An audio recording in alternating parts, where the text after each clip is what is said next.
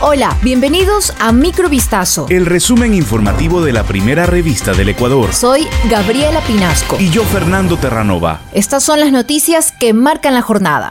20 funcionarios del Hospital de Especialidades Teodoro Maldonado Carbo se beneficiaron ilícitamente de más de 8 millones de dólares en la adquisición de fármacos con sobreprecios, según confirmó la Contraloría General del Estado. Las glosas se desprenden del examen especial aprobado en 2020 a la adquisición de bienes, servicios, consultorías, medicamentos, insumos y equipos médicos. Las personas responsabilizadas no pudieron justificar precios sobreestimados de hasta el 992% en los presupuestos referenciales para la adquisición de fármacos. Según la investigación, durante la elaboración de los estudios de mercado, los funcionarios del hospital no verificaron en el portal de compras públicas los costos unitarios de los mismos ítems en compras anteriores realizadas por el hospital o por otros centros públicos de salud.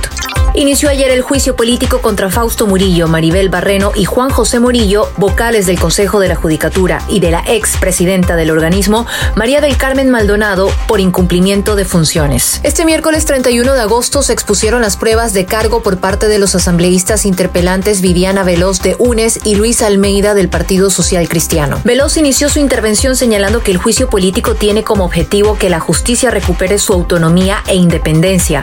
En sus argumentos precisó que el Consejo de la Judicatura incumplió sus funciones al no llamar a concurso de méritos y oposición para cubrir el déficit de 400 jueces y fiscales. Mencionó que a través de 100 pruebas documentales y testimoniales demostró que la evaluación de jueces y con jueces estuvo llena de falencias, ilegalidades e irregularidades, así como en la selección de fiscales provinciales. Este jueves primero de septiembre se instaló la sesión.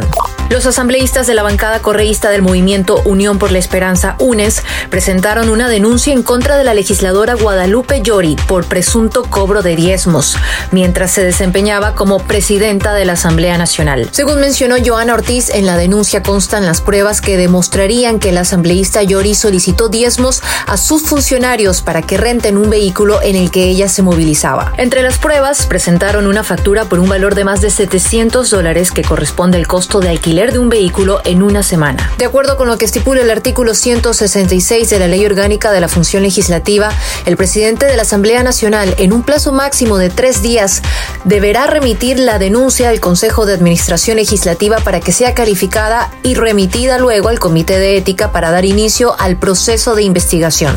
Un policía murió y otro resultó herido durante un operativo de control en un centro de tolerancia en Quinindé, en la provincia de Esmeraldas, la noche de este 31 de agosto. El hecho violento ocurrió tras un enfrentamiento armado entre servidores policiales y antisociales al interior del establecimiento. El subteniente Jorge Luis Bermeo Gudiño perdió la vida y otro servidor policial resultó gravemente herido. Respecto al incidente, la Policía Nacional emitió un comunicado en su cuenta de Twitter en el que rechazó y condenó el acto de delincuencia y violencia que ocasionó la muerte del héroe policial. Además, informó que se han activado las unidades operativas de investigación y de inteligencia, como también protocolos de búsqueda y localización de los sujetos implicados en este ilícito. Richard Carapaz se consagró ganador de la decimosegunda etapa de la Vuelta Ciclista a España en la cima de Peñas Blancas este jueves primero de septiembre. El ciclista carchense se mostró satisfecho de volver a encontrar sensaciones de tiempos recientes y de lograr estrenar su casillero de victorias en la vuelta. El campeón olímpico en Tokio de 29 años comenzó la vuelta con dudas en las primeras etapas disputadas en Holanda y al llegar a España perdió las opciones en la general a las primeras de cambio. La etapa 13 se correrá el viernes 2 de septiembre de Ronda a Montilla con una distancia de 168,4 kilómetros. Esto fue Microvistazo. El resumen informativo de la primera revista del Ecuador. Volvemos mañana con más. Sigan pendientes a vistazo.com y a nuestras redes sociales.